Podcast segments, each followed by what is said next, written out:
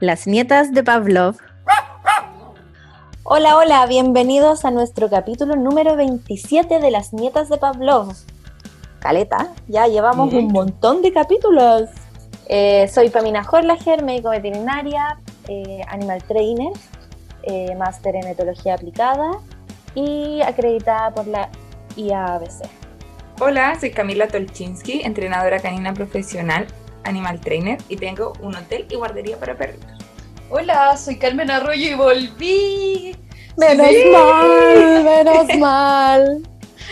Soy médico veterinaria, diplomada en etología clínica, entrenadora animal certificada, profesional Fear Free y por fin tengo internet.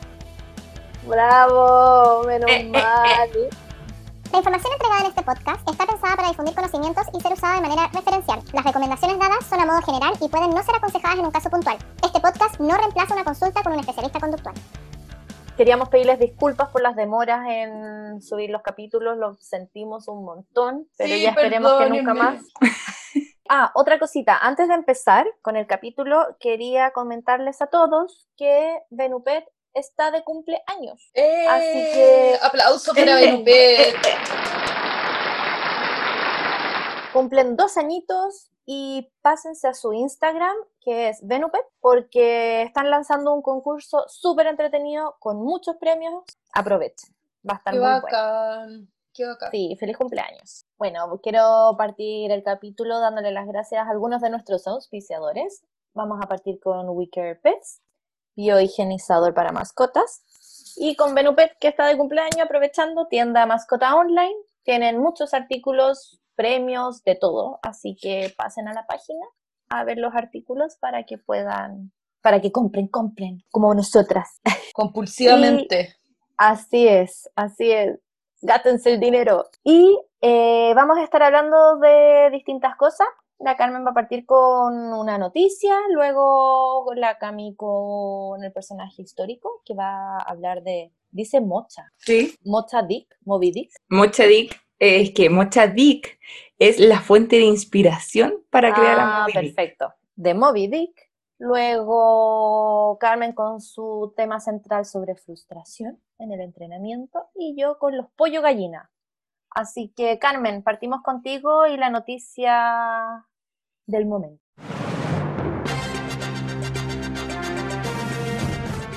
Noticia de la semana. Eh, bueno, este no es el lugar para hablar de política, pero hay cosas que nos rigen a todos.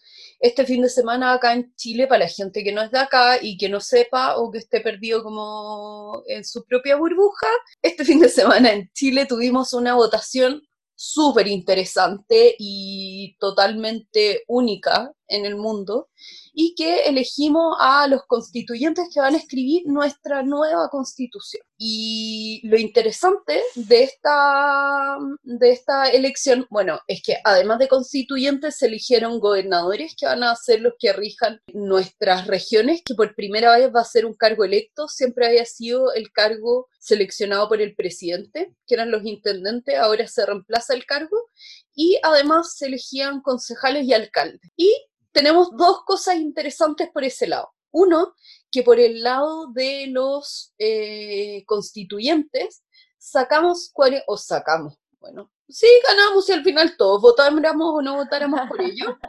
Sacamos 43 constituyentes que estaban desde antes de la votación dispuestos a incluir los animales en la constitución. Es un tremendo paso. Ahora, de aquí a que lo logren, porque en el fondo no son ni siquiera un tercio, son un poquitito menos de un tercio de la, constitu de la constituyente, de la asamblea.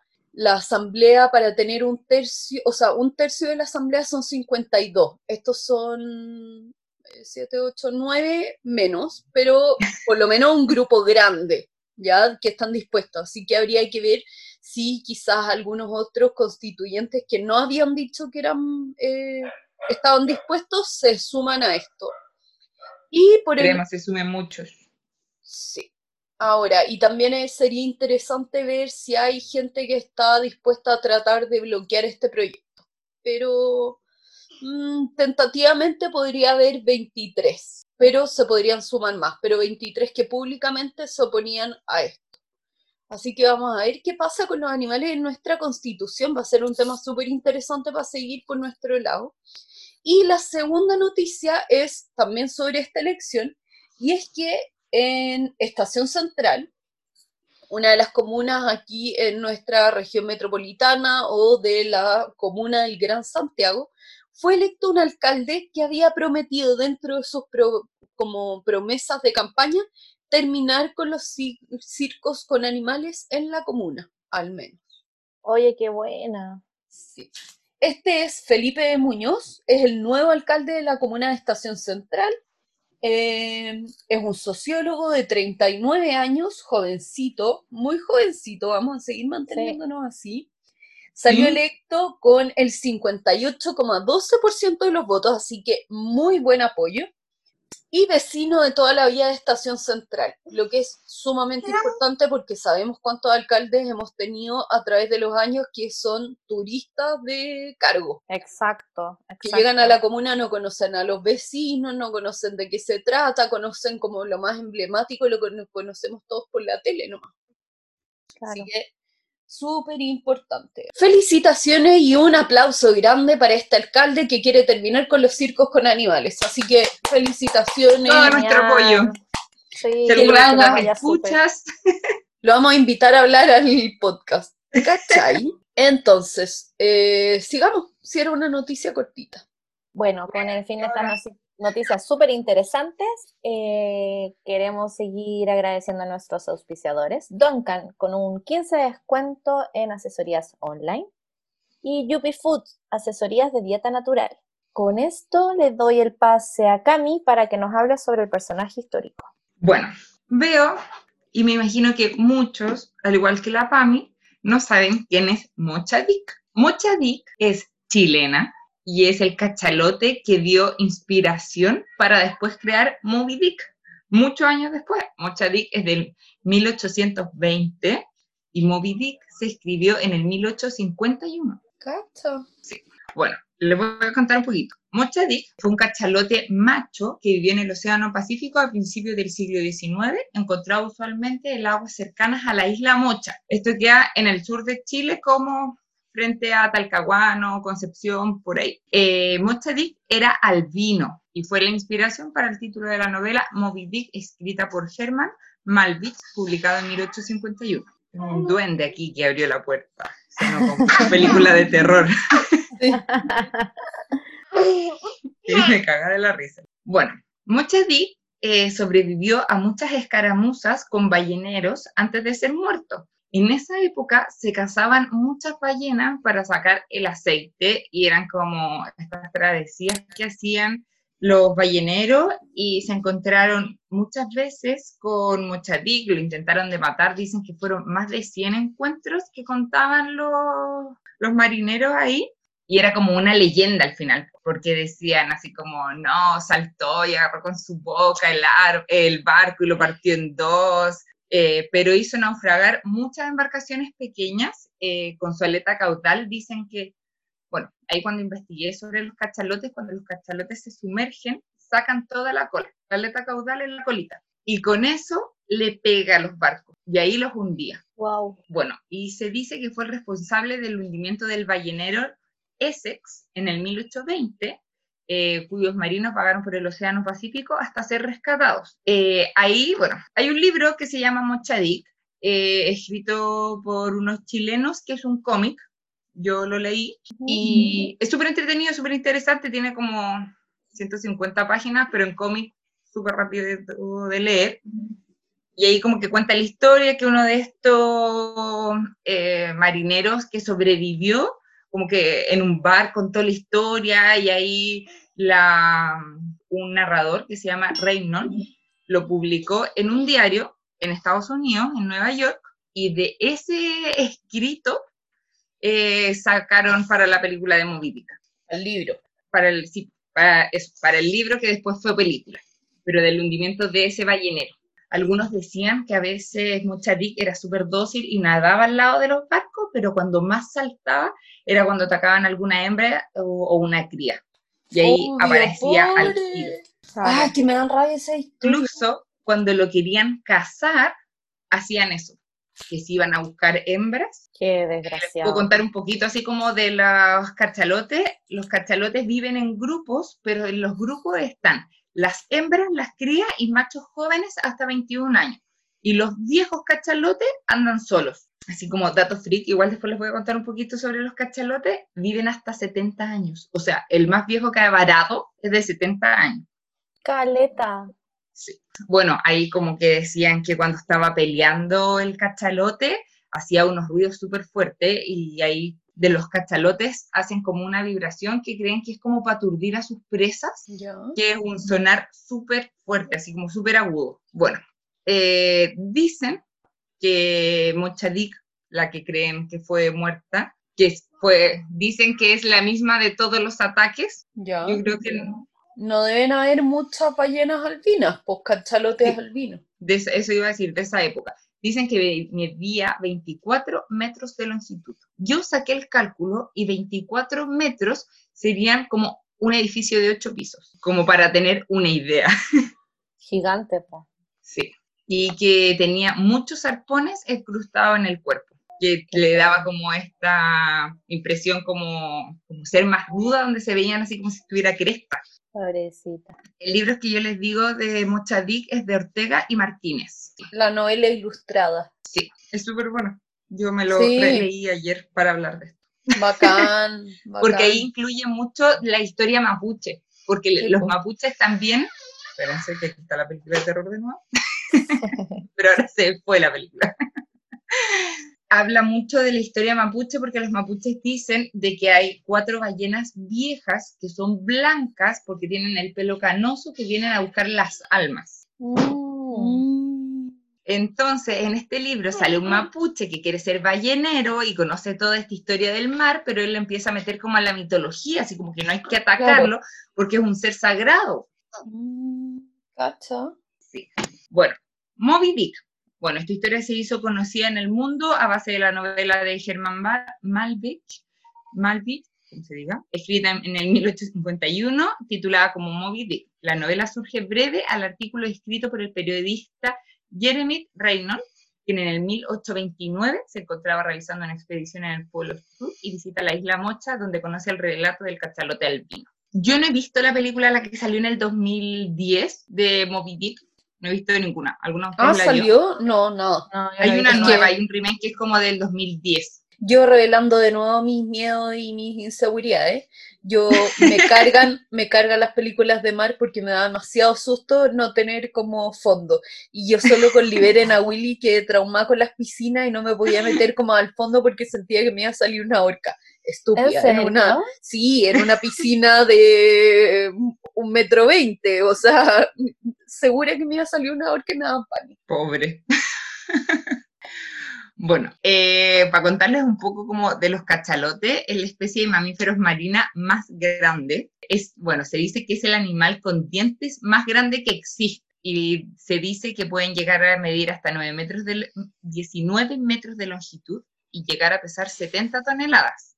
Y la cabeza mide un tercio de su longitud, que eso es como lo más característico del cachalote para diferenciarlo de otras ballenas, que es como su cabeza cuadrada Claro. puede descender hasta 3.000 metros, o sea, 3 kilómetros hacia abajo y aguantar su respiración casi por dos horas. Qué bien. Sí, incluso son como de aguas profundas y pueden vivir en, viven en los mares de todo el mundo, menos el mar negro que tiene poca profundidad y se alimenta de calamares gigantes que se encuentran en estos como, ¿cómo se llama? Como acantilados del mar, que ahí les gusta vivir, porque así pueden bajar a cazar. Como les adelantaba antes, viven en grupos, en manadas, las hembras, que le dan leche a sus crías hasta los 10 años Cáchate. Y viven los adultos jóvenes como hasta los 21 con su manada, después hacen grupos pequeños de jóvenes, después los machos viejos vi- vagan en solitario y se cree que es del Mochadik era un macho que vivía solo, pero cerca de las islas Mocha vi- vivía así como grupos de hembras, entonces que él igual estaba rondeaba por ahí cerca y por eso iba a defender porque lo más probable es que eran como su familia. Claro. Claro. porque se juntan en la época de apareamiento solamente. Y la, las gestaciones eran como 18 meses y podían tener cada tres años cría. Y toman leche de cualquier mamá, no solo de su mamá. Hay como eh, crían en tribu. Qué bacán. Eh, pueden llegar a, a comer una tonelada diaria. Imagínate eso. Me acabó. Y los que, el sonido que yo les decía que era súper fuerte se llama chasquido. Es el sonido que hace los cachalotes. Qué bacán. Me gustan las ballenas, de lejito, pero me gustan las ballenas. A mí también me gustan. Eh, sí, y esta decía que a vista, como para reconocerla, se notaba mucho su diferencia, por ejemplo, de las orcas, porque su piel es como rugosa, no es como lisita como estamos acostumbrados a ver orcas, ballenas. Bueno, y no tienen depredador natural, solamente el ser humano, pero a veces grupos de orcas grandes atacan a viejos solitarios que están como muy viejos, enfermos, o de repente si se queda una cría por atrás, pero decían que igual se defendían súper bien los grupos de hembras. ¿Vieron ese video de unas orcas como en Punta Arena atacando? Con el lobo marino. No, No, una ballena que la tienen como acorralada con un mini muelle y empiezan a atacarle y salta sangre y tú como que no veías a la otra ballena, solo veis sangre que aparece. Ay, qué horrible, no, no lo vi. sí, no. es terrible. Último Pasa- dato para finalizar. eh, bueno, se dice que antes de la actividad ballenera su población era como de un millón de individuos y hoy se considera una especie que está en especie vulnerable y que deben quedar como 100.000 ejemplares. Mm, Heavy. qué heavy. Qué rabia. ¿No han ido a la ballenera, al museo como ballenero en Quintay? No, nunca he ido a Quintay. Y hay un museo como, porque Quintay era un puerto ballenero y todavía está como el galpón donde se entraban a las ballenas y las colgaban y tienen como un museo de eso y es trágico. Yo fui y terminé como, en verdad, como con ansiedad del museo, me dio demasiada pena, me dio demasiada lata, como todo me generó un sentimiento muy... Qué Como, horrible. qué mal esto. Qué atroz. Pero qué bueno tu personaje, Cacha, Chile representado en el mundo. Yo creo que muchas personas no saben que Moby Dick es pues, basado en este personaje que es chileno. Yo cachaba el cómic de Mocha Dick, pero yo pensé que era. Yo pensé que era como una readaptación de Moby Dick. ¿Vos cachai? Yo pensé que era Moby Dick antes y que después salió el cómic basado en Moby Dick, no que había una historia inicial que se basó Moby Dick y es que después se escribió el cómic, ¿cachai? Mm, No, viene de ahí. Eh, sí, pues Moby Dick es como el nombre Gringo. de personaje. Ah, perfecto. personaje de la novela. En cambio, Mocha Dick le pusieron porque estaba frente a las Islas Mochas. Todo esto con este cachalote pasó frente a las Islas Mochas. ¿Y por qué el Dick? Es que en el cómic está como la versión cómic de ahí, porque en internet no me salía nada de dónde había salido y en el cómic sale que es como que un marino dijo así como, ahí está Mocha Dick, cuando lo vieron. Y quedó ahí, como Mocha Dick. Eso es lo que sale en el cómic. En internet no encontré nada de dónde venía el nombre. Sí, también es mi pregunta para los gringos, como ¿por qué Moby Dick? A Moby decían que era una combinación de que él tenía una novela que se llamaba Teddy Dick o Teddy no sé cuántito y era como la mezcla, no, era Teddy, no Teddy, Teddy. Entonces era Mocha y Teddy, ahí la combinación de salió Moby. Eso dice internet, era como el Toby de otro escrito que estaba haciendo este tipo. Pero el Dick, ¿por qué No está sé, un pues, pene metido en la mitad?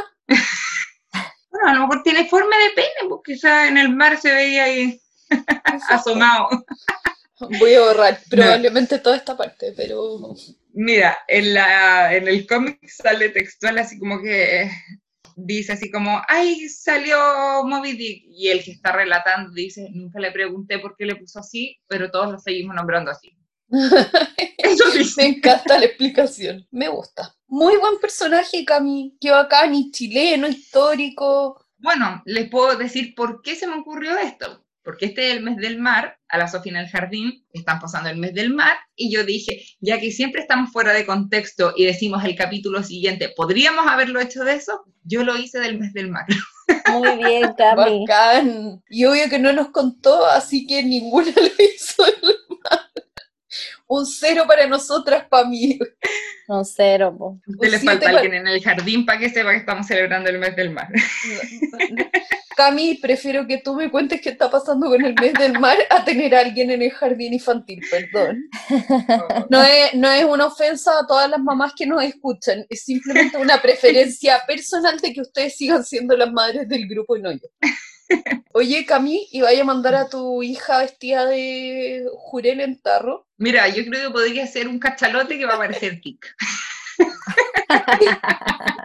¿Viste ese video? Te lo mandé. El de un cabro que cuenta como, ¿cuál es la historia que si no tuvieras fotos nadie te creería? Y es un niñito que cuenta como, o sea, un cabro es grande, pues, pero contaba que cuando chico le dijo a los papás que tenía que ir disfrazado de algo del mar por, por el mes de mayo, pues. ¿Ya? Y los papás lo disfrazaron de jurel en tarro. Y hay una foto de él disfrazado de jurel en Ay, qué bueno. Es como, ¿ustedes alguna vez vieron un comercial que es un niñito que llega y le dice, mamá, mañana tengo que ir disfrazado de castor? Ay, y la lo mamá amo. toda la noche co- cosiendo el traje de castor y después va en el auto disfrazado de castor y empieza a cantar, castores a Belén. Y era pastor. y ahí la mamá chanta. así, es muy bueno, es mi, Lo mi amo. Propaganda preferida de la vida. Lo amo. Lo comentamos de hecho con mi mamá el otro día, nos acordamos justo con lo del jurel en tarro, nos acordamos de eso. ¡Ay, qué divertido! Qué chistoso. ¡Qué risa! Eh, queremos dar agradecimiento también al perro de tela, otro de nuestros auspiciadores, que tiene un 15% de descuento con el código Las Nietas de Pavlov para todos ustedes. Así que vayan a su página a revisar lo que tienen. Y Medvetarom Fitoaromaterapia Científica.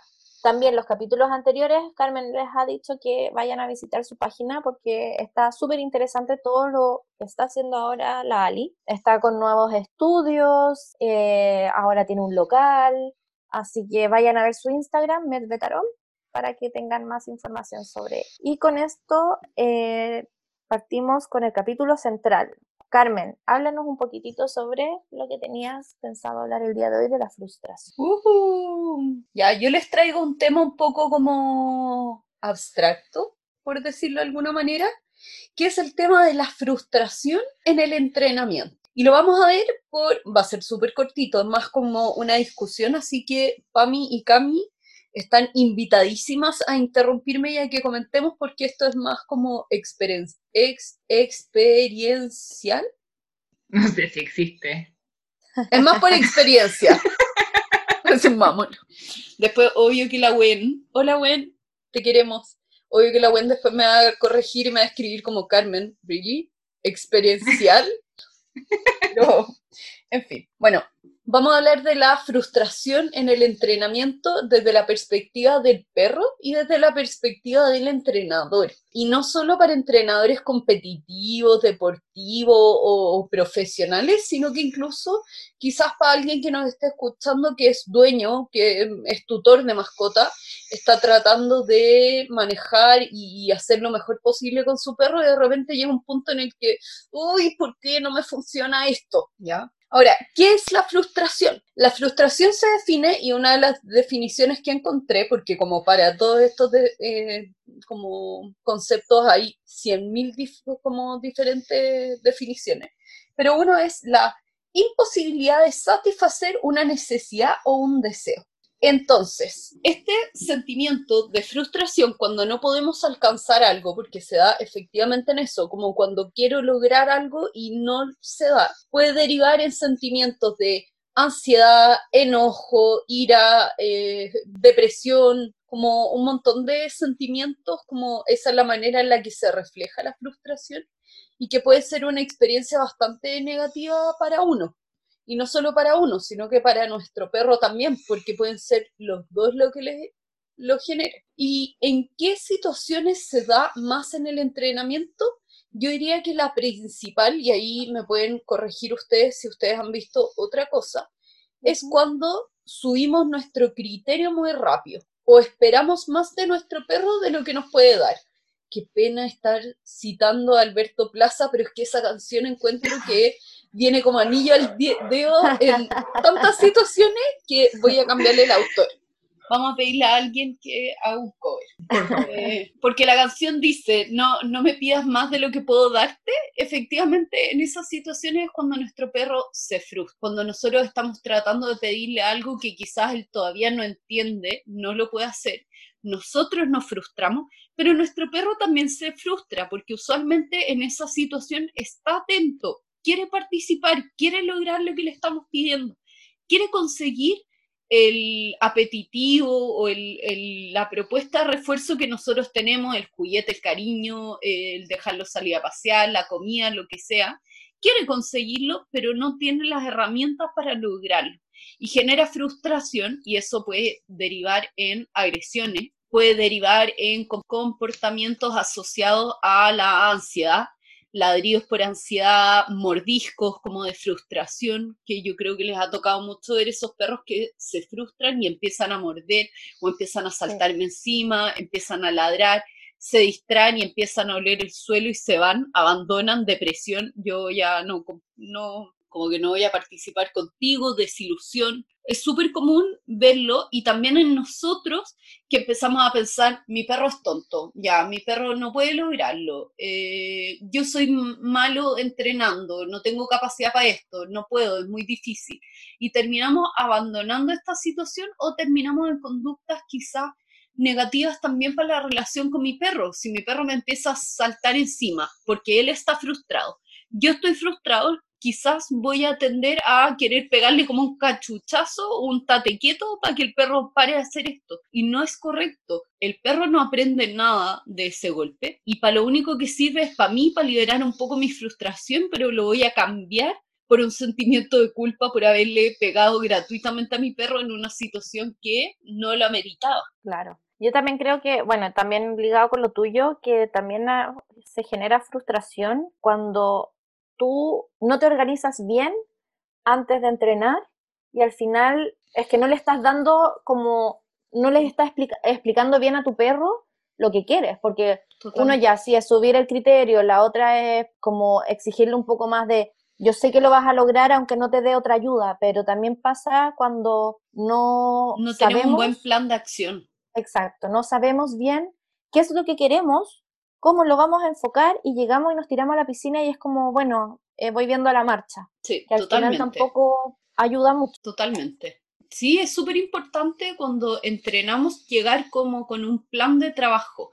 Yo sé que hay sesiones, y yo lo hago mucho, yo soy súper dispersa, yo creo que ya se han dado cuenta, eh, y si no, hola, dispersión esta persona. Yo también me pasa que cuando llego a entrenar, de repente voy con un plan o voy sin plan y empiezo como a hacer cualquier tontera, pero en esas situaciones yo también sé que no vengo con un no puedo ir con un objetivo en mente claro si no llevo un plan detrás claro de acción. Cuando Claro. voy con esa mentalidad como de, ah, filo, vamos a entrenar por entrenar, voy con la mentalidad de trabajar creatividad, jugar, porque al final es un plan que tengo más como, por lo menos para mí, como yo entreno, es un plan que lo tengo más como una carta, como un comodín, que quizás es un plan que yo creo que es más relajado, pero en el fondo es más planeado con anterioridad y no es puntual. Por ejemplo, voy a jugar y voy a pedirle cosas que sepa y entre medio voy a ver si me ofrece cosas nuevas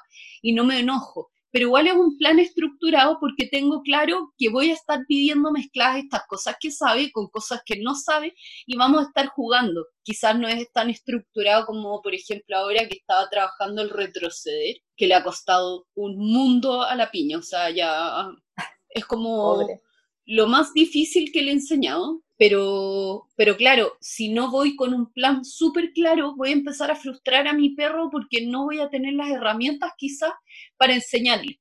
Ahora, hay perros que tienen una muy buena tolerancia a la frustración y que perdonan mucho eso. Yo soy una agradecida de mi experiencia con la pizca, mi perro anterior, la Bull Terrier, porque pese a todos los problemas conductuales que tenía, ya al final, sobre todo yo creo que el último año, año y medio, su tolerancia a la frustración cuando entrenábamos era increíble y me perdonaba muchos errores a mí, como que seguía tratando, aunque probablemente yo viera videos ahora de nuestras sesiones y digo, esta pobre perra, ¿cómo no me mandaba la cresta? Pero si mira cómo le estaba como cambiando criterios súper rápido, o siendo como, ay no, mejor hoy día no voy a trabajar velocidad, voy a trabajar distancia y cambiando en el fondo ese tipo de criterios dentro de la sesión sin haberlo pensado antes. Pero hay otros perros que tienen cero tolerancia a la frustración. Yo sé, por ejemplo, que la piña, si se confunde un par de veces en un ejercicio, la voy a perder y la voy a perder absolutamente porque ella no tiene esa tolerancia a la frustración, a no lograr las cosas. Y eso es algo que tenemos que trabajar. Entonces estoy trabajando siempre bajo su umbral de frustración en el que se desconecta. La piña no ladra, no, no ladra, no muerde, no salta, pero sí, por ejemplo, cuando se empieza a frustrar o abandona la situación y se va oliendo, que uno de sus signos de como de frustración o empieza a ofrecerme cualquier tontera, que sabe que no lo estoy pidiendo, lo tiene claro, pero empieza a ofrecérmelas igual. Y ahí yo ya sé que mm, estoy llegando al límite o ya me pasé de ese límite como funcional, porque es lógico que en el día a día necesitamos un poco de frustración para generar nuevos desafíos y nuevas como conductas, como poder no quedarnos con lo que ya sabíamos. En personas se habla de que la frustración motiva el cambio. Entonces, ciertos niveles de frustración son buenos, pero hay que mantenerlos siempre súper controlados, sobre todo si tienen perros reactivos. Hay perros reactivos que ante la frustración, incluso en el entrenamiento, pueden derivar en agresión. Sí. Así que, ¿qué cosas serían las más importantes como en el manejo de la frustración, tanto en perros como en personas? Uno, aprender a reconocer el sentimiento de frustración aprender a reconocerlo en mí y aprender a reconocerlo en mi perro. Puede parecer súper fácil de, de, como decir y es como, ah, obvio que sé ver la frustración, pero quizás no tenga tan claro, por ejemplo, en mi perro. O, por ejemplo, verlo en mí mismo. No llegar al punto de frustración que uno quiere, no sé, pues como tenista, tirar la raqueta al suelo y romperla.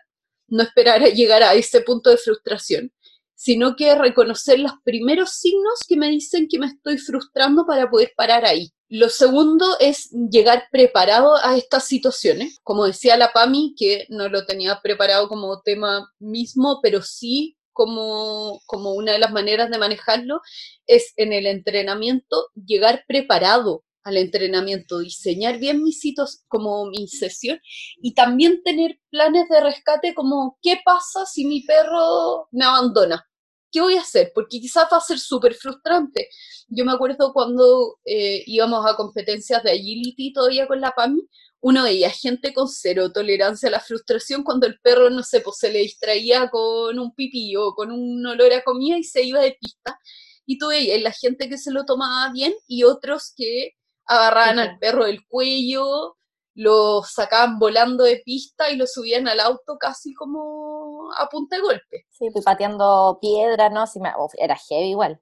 Sí, pues, sí, pues súper complejo. Entonces necesitamos aprender a reconocer los signos para no llegar a ese punto, porque una de las consecuencias o de los signos que muestra la frustración es la agresión. Es una cosa como súper natural que pase ante la frustración, pero que sea normal o natural que pase con la frustración no significa que no tengamos que manejarlo y evitarlo porque es algo súper aversivo y puedo generarle un estrés innecesario o una asociación innecesaria de eventos a nuestro perro. Pensemos, por ejemplo, este mismo ejemplo que estoy pensando y probablemente gente de la agility se acuerde de esta situación, en que una persona entró, no me acuerdo qué hizo el perro, el perro no estaba compitiendo bien y ella decidió sacarlo y el perro creo que no quiso salir a la primera que lo llamó.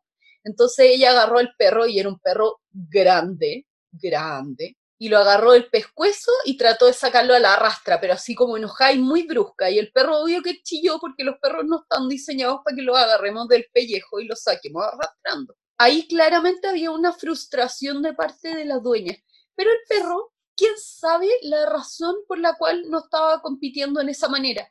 No entendió las señas que le dio su guía, aunque la guía creyera que se las dio bien eh, no tenía los conocimientos, estaba nervioso por algo, se sentía mal, había un olor tan atractivo en pista que le llamó la atención, se frustró porque algo no estaba entendiendo y decidió derivar en una conducta que fuera auto como reconfortante, no sabemos. Pero ese perro estaba desconectado de su dueña, no estaba cachando nada de la situación y de repente lo agarran del pellejo y lo sacan arrastrando.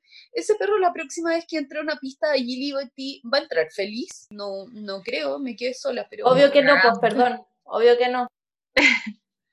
Obvio que no, pues, ¿cachai? Entonces va a ser súper como complicado arreglar esa situación a nivel como cognitivo después para ese perro. Y quizás va a parecer que está bien, pero siempre va a quedar con la duda de, hoy hay cosas que puedo hacer en esta pista que va a generar que mi humana me agarre del pellejo y me arrastre de la pista. Y otra persona se ponga a gritar desde afuera, ¿cachai? Entonces necesitamos reconocer esos signos. Ahora, en mi perro, si veo señales de frustración en mi perro, tengo que tomármelas como dos cosas. Como que yo no diseñé una situación lo suficientemente eh, bien para que mi perro fuera exitoso, porque en el entrenamiento siempre deberíamos entrenar dándole todas las condiciones al perro para que tenga éxito. Entonces, si estoy frustrando, si mi perro estoy viendo que se está frustrando porque no logra algo, probablemente yo diseñé mal la situación, el ejercicio, la sesión de entrenamiento, los distractores, me fui al chancho o no lo ordené lo suficientemente bien. O quizás mi perro también tiene una baja tolerancia a la, frustración y algo le pasa en ese minuto, está distraído por algo, no se siente bien, etc.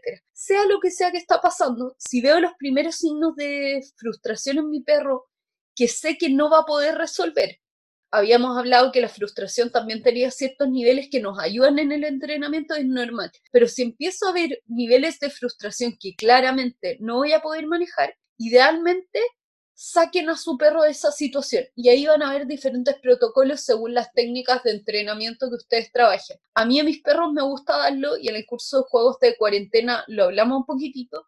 Me gusta enseñarles algún comportamiento alternativo que sepan que siempre es reforzado y que le genere algo de trabajo, irse a un rincón o en su camita, por ejemplo, o a su caja, pero que tengan una manera de decirme como, mm, no sé lo que me estás pidiendo, pero mira, tengo esta opción acá más lejos, pero esto me lo puedes reforzar y yo en ese minuto, si mi perro ocupa ese como, en el fondo, ese comportamiento de rescate, yo la puedo premiar, parar mi, mi sesión y decir, ¿qué estoy haciendo mal? ¿Por qué mi perro no quiere seguir trabajando en lo que yo estoy haciendo?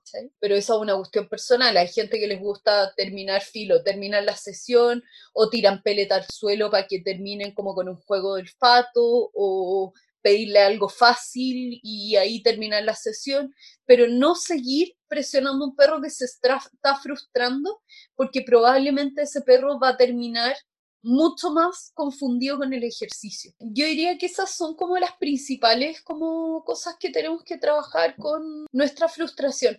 Ahora, el, como eh, la tolerancia a la frustración también se trabaja con nuestro perro.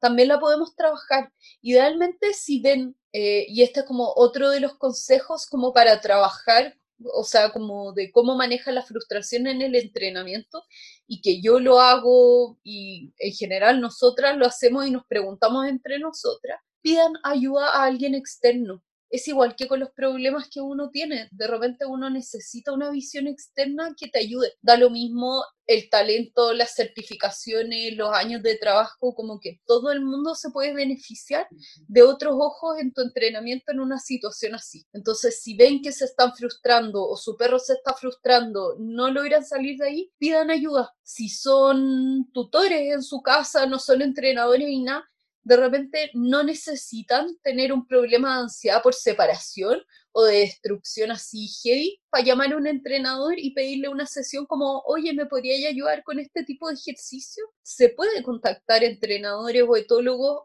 para, no para problemas ni patologías, sino que para estas cosas más fundamentales y chiquititas. Eh, así que eso, pues. Oye, y yo te tengo... ¿Qué consejo le darías a alguien que tiene un cachorro recién? ¿Cómo enseñarle a ese cachorro como a ir tolerando mejor la frustración? Como enseñarle que a tolerarla al final. Ya, partiendo que, como les había dicho, siempre trabajamos bajo el umbral, como en este caso de frustración. así heavy, cuando se ponen a morder, saltar y todo. Porque tengo que al principio empezar a premiarle mucho lo que está bien para que vaya entendiéndolo de a poquitito. Habíamos dicho que la frustración llega de no obtener algo que quiero. Entonces necesito partir. Es, a ver, es normal, y esto lo hablamos, creo que en algún minuto que mencionamos los ladrillos por llamado de atención. Creo, creo que lo mencionamos. Cuando tenemos, ponte tú, un perro que llama la atención, entre comillas. Está tratando de llamar la atención, ladrando, saltando, mordiendo, lo que sea, destruyendo cosas, pegándole al perro vecino solo como para que vengan los dueños. Ese perro tiene una necesidad interna que te está tratando de expresar de alguna manera, ¿ya? Y es normal que un perro quiera acceder a cosas. Un cachorro quiere pedirte comida. De repente no sabe que ella comió cinco veces y no puede seguir comiendo, pero quiere igual, ¿ya? Quiere comida, quiere agua, quiere atención, quiere paseo, quiere volver a entrar a la casa, quiere romper cosas, quiere tener lo que tú tienes en la mano.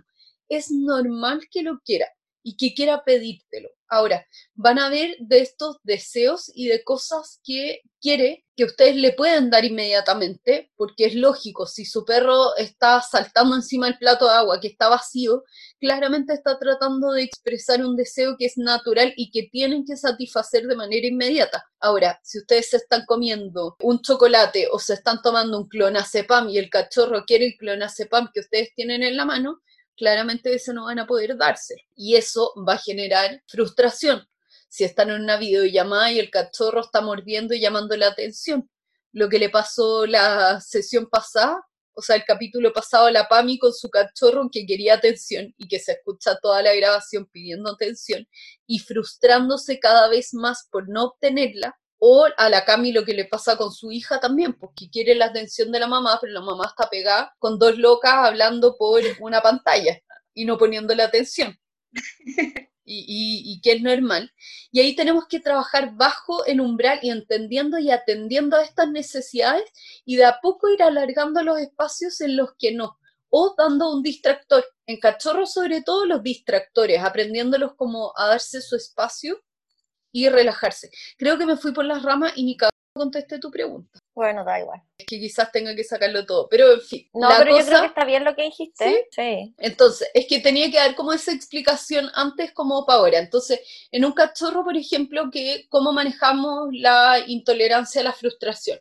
Primero va a depender de la situación, porque si su frustración es porque no puede alcanzar, no sé, por la falta o las papas crudas que tengo en la cocina, pucha, idealmente sacar, modificar el ambiente, sacar las papas crudas o las paltas que no se puede comer, sacarlas de su visión para que no genere esta frustración en no poder alcanzarla, distraer a mi cachorro y darle algo correcto para hacer, porque probablemente esa necesidad de alcanzar eso era simplemente curiosidad, ganas de jugar, ganas de morder algo blandito o hambre. Entonces, satisfacer las necesidades iniciales y luego, si al revés, esto es, por ejemplo, eh, cuando estamos entrenando, que le pedimos dos veces algo y se confunde y ya no quiere seguir entrenando y es ese tipo de frustración, acortar los ejercicios y partir con partes más cortitas y fáciles. Por eso a mí con cachorro me gusta jugar muchos juegos que casi el mismo juego es reforzante. Por ejemplo, el que sigan los pellets y se los coman. Porque es un juego que si ya cachó el juego, como que no hay manera de equivocarse. A menos que tengáis un perro muy, muy, muy flojito. Le mando saludo al Milo si la dueña escucha, que es como mi alumno más flojo de la vida y que después de tres repeticiones nos mira con cara de ¿Really? ¿Really, bitch? ¿De verdad quieres que yo vaya a perseguir un pellet que me acabáis de dar aquí en mi cama? No me voy a volver a mover. Es muy divertido ese perro. En verdad es el perro más me encanta los perros así. Lo amo. Es que amo los chitsu. Cada vez me gustan más. Entre más conozco chitsu, como que más me gusta la raza. Eh, pero eso, como ir manejándola de a, de a poquitito y enseñándola a manejar. Entonces, por ejemplo, para los juegos de cuarentena, eh, qué pena que más gente no se sumara, pero ustedes vieron los videos con la Lulu. La Lulu tiene una súper baja tolerancia a la frustración y se obsesiona mucho por comida, entonces tiene como dos problemas cognitivos al minuto de aprender. Entonces con la Lulu para enseñarle a echarse, por ejemplo, yo partía premiándole porque siguiera y moviera la nariz con el premio. No podía esperar que la Lulu bajara la cabeza y se acostara en el primer intento siguiendo la comida, porque ese movimiento para ella era mucho y terminaba abandonando o terminaba congelándose y mirándome durante 15 minutos con cara de no sé qué tengo que hacer, pero te juro que no me voy a mover. Entonces, en ese caso, uno parte muy chiquitito y partís premiando por último la atención al principio. Y después vamos creando estos espacios para generarle la seguridad de que haga lo que haga, no, no está mal y igual va a tener acceso al reforzador. Que eso también es súper importante en este caso, enseñarles que eh, aunque no tengan la respuesta correcta entera, nosotros también premiamos los intentos por lograr eso. A mí eso me gusta mucho en el entrenamiento, como a mi perro premiarlo por, por intentar al menos. quizás no es lo que te estaba pidiendo, pero bueno, trataste pero que no se queden congelados con cara de susto, con cara de este perro en la pista de agility, como, Uy, si hago algo que a mi dueña no le guste, me va a agarrar del pescuezo y me va a tirar para afuera. ¿Cachai? Claro, sí, pues bacán. Muchas gracias, amorosita. Obvio que fui por, la, por las ramas, pues. quizás va a quedar un pues, desastre este capítulo, pero bueno. Pero bueno, hay que empezar de nuevo, agarrar el ritmo de las tres Agarrar, pues sí, agarrar el ritmo. Bueno, y con esto eh, le damos las gracias a nuestros últimos auspiciadores, Barf Chile, Dieta Natural para Mascotas, y Lisi Bazar, que tiene un 10% de descuento para nuestros oyentes. Y con esto ya me doy el autopase para hablar sobre... Aguafiestas arruinan el meme. Buena suerte evitando a los aguafiestas las palomas pollo, que hace unas semanas atrás alguien por Instagram nos mandó un video de TikTok que decía que el gallo se había metido en la jaula de las palomas y que miren las gallinas, o sea, los bichos raros que habían aparecido, porque eran, de verdad, eran unas palomas de colores y con textura, pero como con parada de pollo. Una cosa muy exótica, como muy... ¿Cómo con textura? Como, como de patas largas, cuerpo chiquitito, como un pollo. Era un pollo, ah, pero que tú lo veías y decías. Con textura, con textura de paloma. No, entendí como con textura, como textura ah. rugosa. Entonces no estaba entendiendo como, ¿qué textura? ¿La tocaste? Bueno, así que eso con estos bichos, entonces yo me puse a investigar porque claramente era raro. De hecho, el video creo que por lo menos está súper difícil de encontrarlo. Ya. Y descubrí con toda mi investigación que esta gallina se llaman, perdón, paloma, se llaman palomas malteses. Ah, y son una raza de paloma. Es una raza de paloma, no lo confundamos con los malteses. Es un animal, una ave. que fue llevada a Austria y al sur de Alemania desde el norte de Italia en 1850. Además son palomas italianas. Sí. Cacha, son parientes tuyas. Son parientes mías. Coterráneas. Así que eso. No pude encontrar mucha, mucha información como en el sentido de cómo se originó la raza, como que está todo eso un poco perdido. Ya. Pero sí que es un cambio radical de la típica paloma que nos imaginamos. Tiene el cuello súper largo, el cuerpo compacto, las piernas largas y es como muy recta, como muy refinada para caminar. Entonces, y el plumaje es súper cortito y bien pegado al cuerpo. Entonces, también se les decía, se les conoce como las palomas sexy. ¿Palomas qué? Sexy. Ay, porque ah. parece que mostraron como el tutito. El tuto. Claro.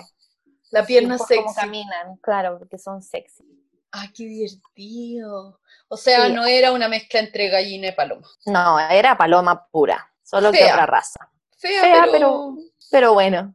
¿Quién está aquí para jugar? Bonita. Oye, peladora, peladora. Yo encuentro que las palomas así como de la plaza de armas y con esos cuellos como tornasol igual son bonitas. Oye, a mí no, no, no, no, me gustan.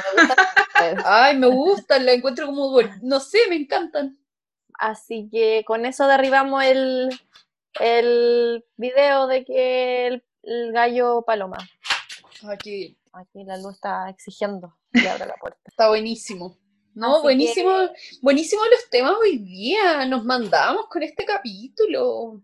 Súper buenos temas, estuvo súper interesante todo. Ay, Dios mío, este animal. Ah, no era la luz. Pero eso, estuvieron muy interesantes los temas. Eh, les quiero recordar, por favor, desde ya empiecen a participar de nuevo en la lotería de las nietas de Pavlov. Ya tenemos como nueve premios. A ver, vamos a verificarlo bien. Pero todos Efectivamente, están buenísimos. ya tenemos nueve premios acumulados. Así No, bacán. que- Bueno, y para terminar el capítulo, vamos a hacer el concurso sobre quienes participaron del concurso del capítulo de Barf. Así que muchas gracias a los participantes y los premios son para... El sorteo lo estamos haciendo a través de una página en internet porque se nos había olvidado hacerlo, lo lamentamos, pero les dejamos más tiempo para poder participar. Entonces, redoble de tambores. Me encanta el redoble de tambores. Y quedó en puesto número uno de Lin Kobu. El puesto número uno se lleva tres snack Barf Chile. Puesto número 2, Buen Bautista se lleva dos snack Barf Chile. Y puesto Buenísimo. número 3, la Cintia Leiva y se lleva un snack Barf Chile. Así que Buenísimo. aplausos para ellas. Bravo, felicitaciones, gracias por participar. Está, voy a guardar estos resultados y los vamos a publicar. Así que felicitaciones para usted. Eh, estaremos hablando con Back Chile para ver cómo se ponen de acuerdo con la entrega del premio. Así que muy bien. Yo sé que dos son de Santiago, pero de Linkobu no sé de dónde es. Así que ahí tendremos que preguntar. Ahí lo estamos hablando para poder hacerles las entregas. Felicitaciones de nuevo. Recuerden participar en la Lotería de las Nietas de Pablo y ya nos vemos en el próximo capítulo. Chao, chao. Chao. Chao.